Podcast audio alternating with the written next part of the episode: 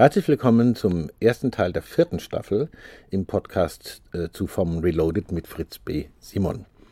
Es geht um problemdeterminierte Systeme nach dem Konzept von Harold Anderson und Harold Glishan. In erster Linie um Paare, Familie und Freundschaft.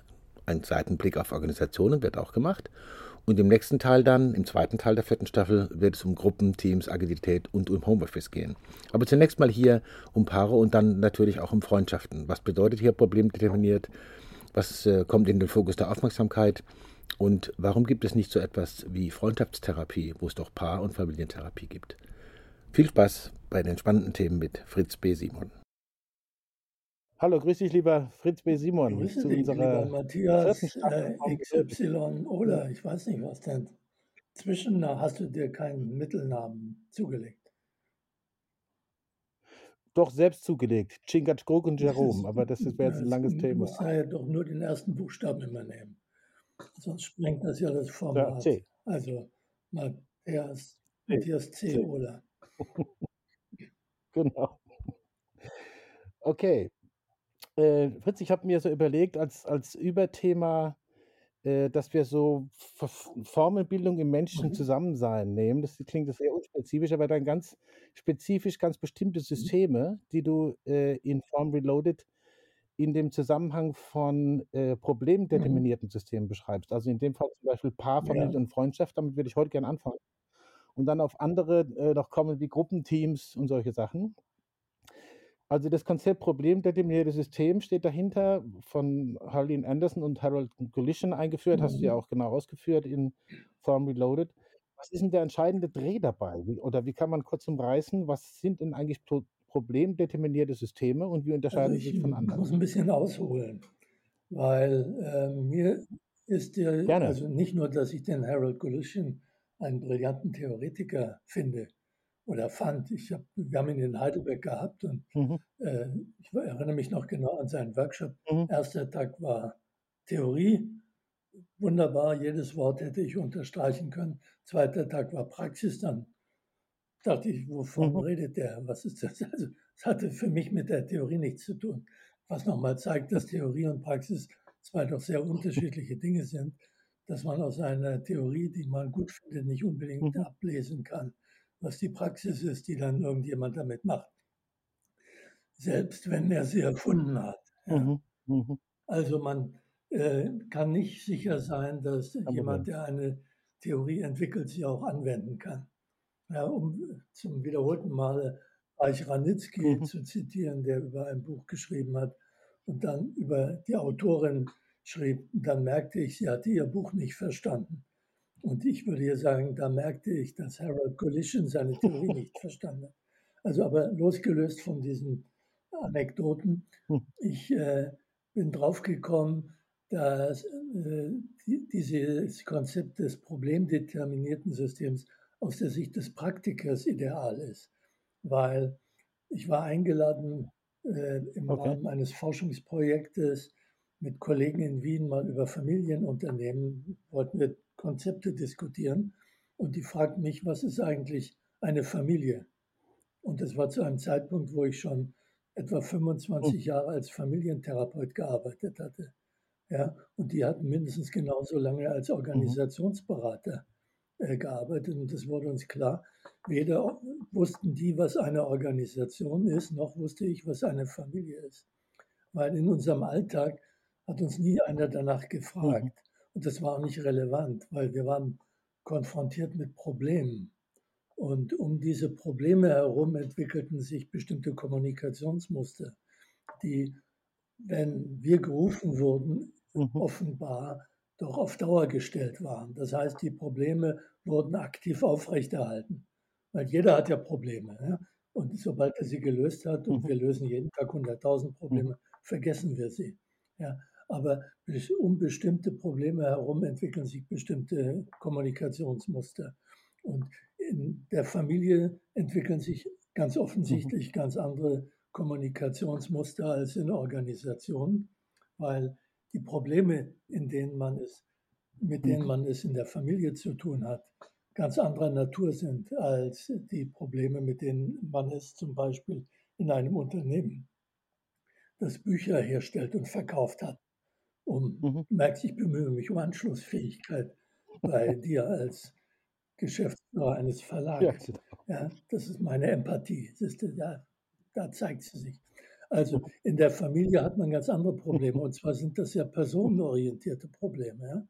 Ja? Äh, man, äh, schon beim Gründen mhm. fängt es an. Man muss sich irgendwie auf den anderen einstellen, auf den Partner, mit dem man eine Familie gründen will oder aus Versehen gründet. Ja, also auf einmal hat man mit Personen zu tun und ihren. Macken und äh, ihren psychischen Besonderheiten und ihren körperlichen Besonderheiten ja, die womöglich dazu geführt haben, dass man überhaupt in Kommunikation kam mhm. miteinander. Ja, ich rede jetzt natürlich nur von der geistigen Erotik, die mhm. ein zueinander mhm. zieht. Mhm. Ja, äh, und wenn der Körper dann noch dranhängt, schadet es ja auch nichts. Also das heißt aber, es entwickelt sich dann eine Kommunikation, die sehr auf den jeweiligen anderen zentriert ist. Es sei denn, man hat große Lust daran, sich mit irgendeinem Narzissten, der sich eh nur aufeinander, auf sich bezieht, einzulassen und ihnen da gewissermaßen Futter zu geben. Aber üblicherweise ist das Problem einer Paarbeziehung, dass man sich gegenseitig einigermaßen zufriedenstellt. Und ich will jetzt mal das Wort Glück beiseite lassen. Und äh, die Probleme ändern sich in einer Familie. Ja? Die ändern sich sehr schnell. Sobald ein Kind da ist, ja, äh, hat man ganz andere Probleme als ohne Kind. Ja? Und äh, das mag einen dann zusammenhalten oder auseinanderbringen. Und wenn man kein Kind hat, dann schafft man sich einen Bausparvertrag an und ein Haus und dann hat man ein anderes Problem, was einen womöglich zusammenhält. Aber es geht eben, wie gesagt, bestimmte sehr personenorientierte Probleme, ja, um die sich herum Kommunikationsmuster bilden. Und äh, analoges gilt für Organisationen. Ja, wenn sie, wenn, wenn, äh, wenn äh, man ein Produkt verkaufen will, dann muss man eine Kommunikation drumherum bauen, die dafür sorgt, dass erstmal, äh, bleiben wir beim Buchhandel oder besser gesagt beim Verlag, dann muss man eine Organisation bauen, in der eine Kommunikation stattfindet, die dafür sorgt, dass man Autoren findet, dass die äh, Manuskripte lektoriert werden, äh, Satz gemacht wird, Druck, Vertrieb und, und, und. Hm. Also es sind spezifische Probleme, die dann bestimmen, wie diese Kommunikations- und Interaktionsmuster sich entwickeln. Ja, da braucht man keine Definition von Organisation, genauso wenig wie man eine Definition von Familie braucht, wenn man als Therapeut mit Familien arbeitet oder als Manager eben in einer Organisation. Also ich glaube, dass die Idee des problemdefinierten Systems einen extrem hohen Erklärungswert hat für das, was uns im Alltag begegnet. Als Mitarbeiter in Organisationen, als Mitglieder in mhm. Familien, aber auch als Profis, die eben als Berater äh, in einem dieser beiden Systemtypen äh, arbeitet. Und so kann man eigentlich sich jedes System anschauen und sagen, was ist das Problem, für das das dort beobachtbare Kommunikationsmuster eine Lösung bereitstellt. Ja, also in einer Werbeagentur wird man eine, wo mhm. man kreativ sein soll, wird man sicherlich andere Kommunikationsmuster entwickeln als im Ordnungsamt, wo man dafür sorgen muss, dass Kreativität verhindert wird. Ja, also das ist ein schönes Beispiel. Also die Frage ist, was ist gewissermaßen äh, der Existenzgrund, so hat es ein Kollege mal genannt, der Existenzgrund dieser Organisation ja, oder dieses sozialen Systems. Und der Existenzgrund mhm. ist sozusagen aus meiner Sicht das Problem, ja, das durch diese Organisation idealerweise gelöst wird. Und äh, wenn das Muster nicht zu dem mhm. Problem passt, also keine Lösung zur Verfügung stellt, ja, dann wird man es ändern müssen. Normalerweise ändert es sich von mhm. alleine, ja, weil solche Systeme dann eben nicht überleben und äh, irgendwann an die Grenze kommen, wo sie sich fragen müssen, müssen wir was ändern, ja, damit wir überleben als Organisation, fragt sich natürlich nicht die Organisation, sondern die Mitarbeiter fragen sich das. Oder auch diejenigen, die eine Führungsverantwortung haben. Mhm. Oder aber beim Unternehmen die Eigentümer, wer immer mhm. das sein mag. Und dann kommt es eben zur Änderung. Mhm. Wenn es zu keiner Änderung kommt, dann hört halt irgendwann die Autopoiese auf. Die Firma verkauft keine Produkte mehr und irgendwann kann sie ihre Mitarbeiter nicht mehr bezahlen und die gehen alle nach Hause. Und von dieser Organisation bleibt, äh, bleiben Schulden oder noch besser, im besseren Fall Schall und Rauch.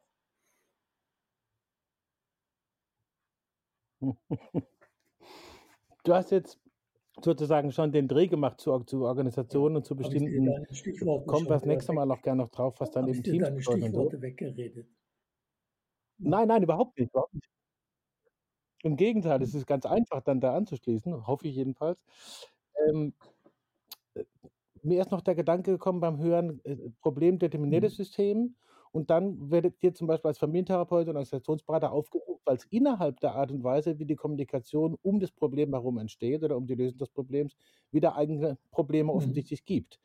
Aber die stabilisiert im Grunde genommen dieses System, das sich um das Problem äh, drum äh, geschadet hat, muss man ja auch nicht also, alles in Friede vor der Eierkuchen. Aber man muss erstmal diese existenzgenerierende Problem kennen, um dann beurteilen zu können, ob die anderen aufpoppenden Probleme noch unter dem, in dem Kontext, äh, gemessen an dieser Überlebensfrage, noch funktionell sind oder nicht. Und da ist nicht alles funktionell. Mhm.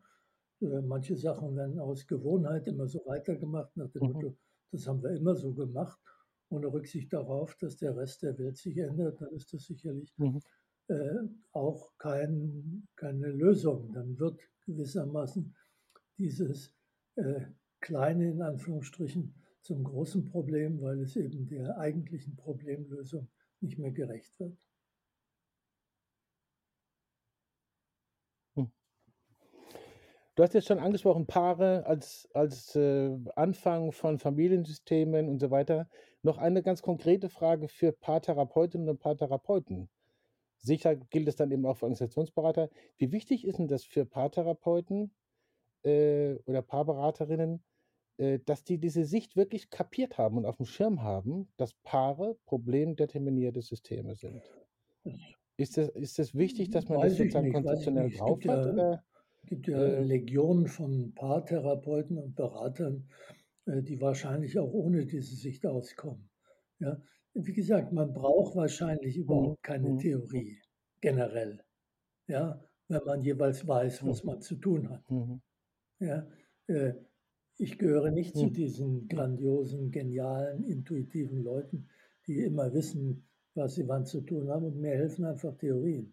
Ja, äh, auch meine Brille oder meine Sichtweise zu schärfen oder besser gesagt den Fokus der Aufmerksamkeit darauf zu richten.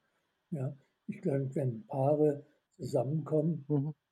ich glaube, Paare, die einigermaßen gut miteinander zusammenleben, stellen sich nicht die Frage, warum sie zusammenleben, weil irgendwo ist es für sie evident, sonst würden sie es nicht tun.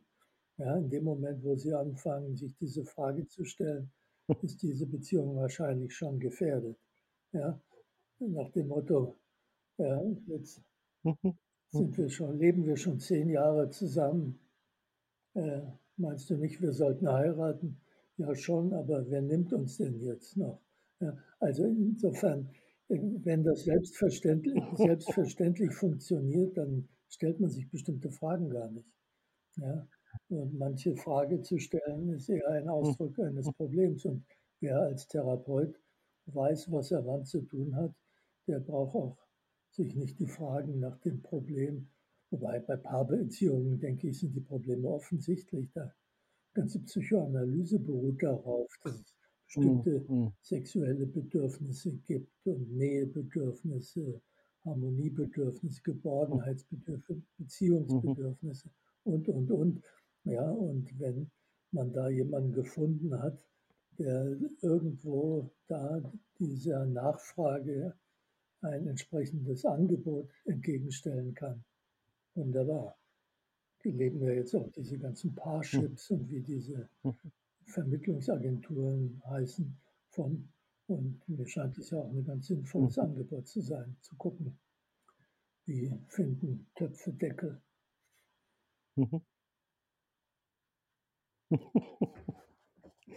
Ich komme noch zu einem anderen ich sage jetzt mal, System oder Formbildung, die du auch beschrieben hast in Form der Leute und ein kleines Kapitel gemacht hast, mhm. nämlich Freundschaften. Also die Frage, die mir dann auf der Liebe liegt, ist, es gibt ja Paartherapie und Familientherapie, ja. die zwei, äh, und es gibt Organisationsberatung. Mir ist zumindest nirgendwo jemand untergekommen, der Freundschaftstherapie ja. anbietet. Warum ist denn das eigentlich so? Und was, was, also der, der Beckenbauer hat irgendwann mal gesungen mit seinen Mannschaftskollegen oder Freunden von mir aus, gute Freunde kann niemand trennen und so. Das war immer so ein Hit. Was ist das Besondere an Freunden, um nicht zu sagen, welches Problem lösen die vielleicht das auch? Und warum gibt es sowas wie Freundschaftstherapie eigentlich? Ja, gibt es denn überhaupt noch Freundschaft? Das ist ja die das Frage. Das will niemand haben? Oder? Also, ich habe den, es gibt, glaube ich, Umfragen, mhm. ich habe die Zahlen leider vergessen, äh, was Leute antworten, ob sie einen engen Freund oder eine enge Freundin haben. Also das ist sozusagen eine enge mhm. persönliche Beziehung, die nicht primär irgendwo sexuell definiert ist oder das ausklammert. Eine vertrauensvolle Beziehung, wo man über Dinge reden mhm. kann oder Dinge miteinander machen kann, die beiden Partnern oder Partnerinnen sinnvoll erscheinen, wo man schwätzen kann und seinen Spaß miteinander hat und womöglich auch mhm. Probleme besprechen kann. Das scheint sich zu reduzieren als Phänomen, ja, wenn man empirischen Daten äh, mhm. glauben kann. Freunde hat man äh, ich meine jetzt nicht die Facebook-Freunde, ja, sondern reale, leibliche Freunde hat man mhm. üblicherweise ja, ja, ja. in der Kindheit und Jugend, ja, wo man sich gegenseitig stabilisiert, wo man sich gegenseitig aneinander orientiert. Ja, es ist auch so etwas wie eine Selbsthilfegruppe gegen mhm. Eltern üblicherweise, ja, gegen die Elterngeneration. Man hat seine Peers und macht Sachen, die einem Spaß machen, von denen man genau weiß, dass die Eltern sie missbilligen würden. Ja, und findet an den Eltern womöglich Sachen gut, von denen man genau weiß, dass die Peers sie schrecklich finden. Also insofern äh, ist da sowas wie eine Dreiecksbeziehung. Aber diese Funktion wird offenbar doch wenig, also hat dann keine Bedeutung mehr, wenn man erwachsen wird. Und in der im Erwachsenenleben mhm. wird Freundschaft ja eher so als Geschäftsfreund, Parteifreund gehandhabt, was aber dann eine andere Bedeutung bekommt. Da geht es dann um, offenbar um mhm. auch sachliche Interessen und Vorteile. Also diese von mir beschriebene Art der Freundschaft, wo man mhm. äh, wird, wird seltener. Ja? Äh, ich habe mir darüber Gedanken gemacht, weil ich ein paar Freunde habe, ja, was mir sehr unwahrscheinlich erscheint, aber es ist der Fall. Mhm. Ja, wo, äh, und äh, ich glaube, dass, äh, ich könnte jetzt gar, das Problem ist, glaube ich, dass man äh, etwas zwischen einer Paarbeziehung und einer reinen Geschäftsbeziehung haben muss. So eine, eine graue Zone oder eine, grau ist die falsche Farbe, eine buntere Zone, mhm. ja, wo andere Dinge thematisiert werden mhm. können oder mhm realisiert werden, erlebt werden können, die sozusagen einen dritten Bereich eröffnen zwischen dem engeren Privatleben, Familienleben, Paarleben äh, und dem äh, professionellen Leben. Ja, das äh, haben manche Leute haben Skatfreunde und Kegelfreunde, das ist natürlich dann sehr eingeschränkt, aber auch da äh, geht es wahrscheinlich darum, eher eine Form informeller Kommunikation zu haben, die nicht irgendwie sachlich festgelegt ist, ja, wo man ein persönliches Interesse aneinander hat. Und dieses mhm. persönliche Interesse, das ist wieder der Unterschied zum Parteifreund mhm. und dem Geschäftsfreund, eben nicht irgendwo profitorientiert oder nutzenorientiert in einem sachlichen oder irgendwo ökonomisierbaren mhm. Sinne ist. Ja, ich denke, diese Art von Freundschaften äh, im engeren Sinne sind auch eher ökonomiefreie Zonen, wo es nicht um Geld geht.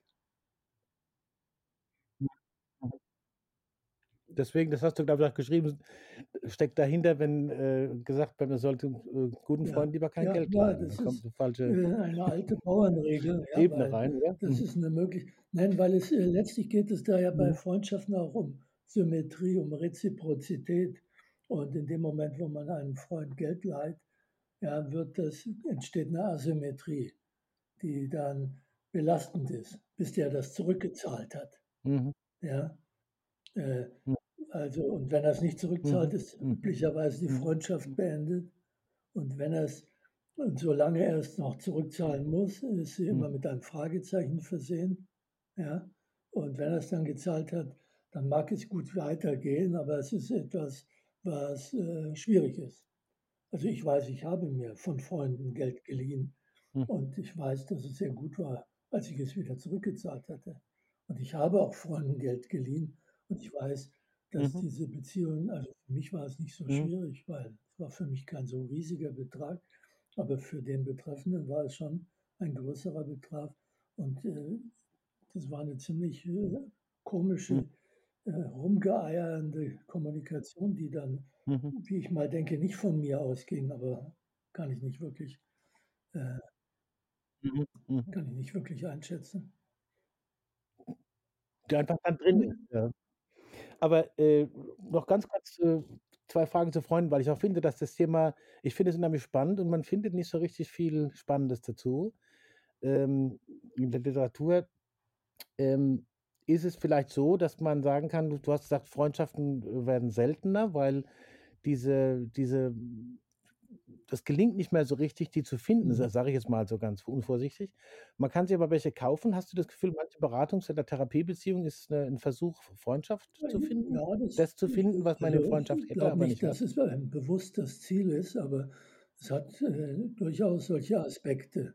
Mhm. Ja, wenn man einen guten Freund hat, mit dem man schwierige Situationen mhm. besprechen mhm. kann, auch in seinem Job, ja, äh, und der auch genügend Distanz hat, um einem zu sagen, was er meint, ja, mhm. und auch Kritisches sagen kann, dann braucht man womöglich mhm. keinen Coach. Ja, äh, dann braucht man womöglich mhm. auch keinen Berater. Also ich glaube, dass es ja in vielen Bereichen so ist, dass früher mehr oder weniger selbstverständliche informelle äh, Beziehungen solche Funktionen zur Verfügung gestellt haben, die dann langsam professionalisiert wurden und dann mhm. gegen äh, Geld geleistet wurden. Wobei mhm. gegen Geld leisten hat durchaus seine Vorteile. Man muss nicht wirklich Danke sagen, wenn er einer einen guten Rat gibt, weil der kriegt ja seine Knete. Ja? Also, und man muss dann auch nicht, man hat nicht diesen Schatten der Zukunft, dass man, wenn er einem einen guten Rat gegeben hat, dass man nun darauf wartet, dass man endlich ihm auch einen guten Rat geben kann, um die äh, Symmetrie oder Reziprozität mhm. herzustellen. Also insofern hat äh, die Professionalisierung und die Zahlung äh, einer Dienstleistung natürlich durchaus auch Vorteile.